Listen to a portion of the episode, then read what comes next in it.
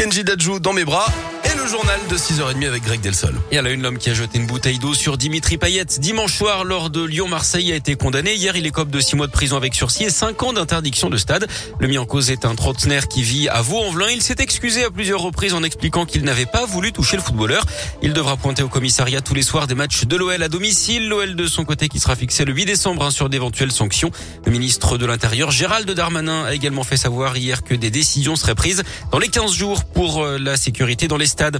Foot justice toujours lors du jugement pour Karim Benzema. Le tribunal correctionnel de Versailles doit dire aux alentours de 9h30 ce matin si l'ancien lyonnais est coupable ou non de complicité de tentative de chantage dans l'affaire de la sextape de Mathieu Valbuena.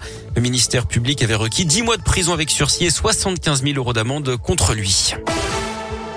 Troisième dose de rappel pour tous, six mois après la dernière injection, renforcement des contrôles du pass sanitaire ou de nouvelles règles sur le port du masque à l'intérieur.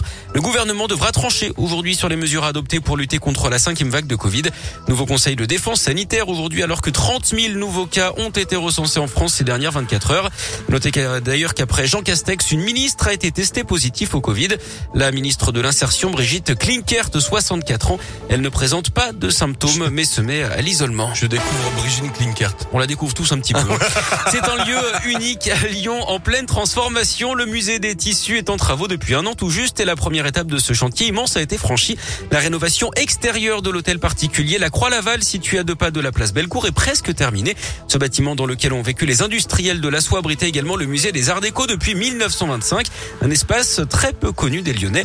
Esclarmonde Monteil, la directrice du musée des tissus, promet de le rendre aux visiteurs en y installant une collection permanente. Tout l'enjeu de ces travaux est de retrouver l'esprit du XVIIIe siècle tout en baptisant un musée moderne de notre temps. On a repris euh, la charpente, on a refait la toiture, on a restitué des souches de cheminée et on a remplacé les presque 200 fenêtres et on veut respecter toute cette histoire du bâtiment depuis le XVIIIe siècle. On doit rechercher euh, tout ce qu'on peut avoir comme archives euh, qui nous disent ben tiens tel sol où on a actuellement des carreaux, ben, c'était du plancher. Est-ce qu'on a quelque part une idée des couleurs qui pouvaient être appliquées sur les murs ou pas? C'est un travail travail euh, long, minutieux, qui est soit de l'archéologie quasiment du bâti, donc on fait des trous à certains endroits, soit du travail d'archives pour retrouver toutes les informations possibles. Esclarmonde Monteil, donc la directrice du musée. On découvre une ministre et un prénom hein, ce matin. Esclarmonde Esclarmonde, oui. Ah ouais, la prochaine étape, c'est la rénovation de l'intérieur hein, de cet hôtel particulier qui sera relié aux autres espaces du site. Ouverture prévue en 2026. Et en attendant, retrouvez le chantier en images sur radioscoop.com. Allez, on termine avec euh, du foot et Lille qui se rapproche des huitièmes de finale de la Ligue des Champions après sa victoire 1-0 contre Salzbourg hier soir. Les nordistes leaders de leur poule.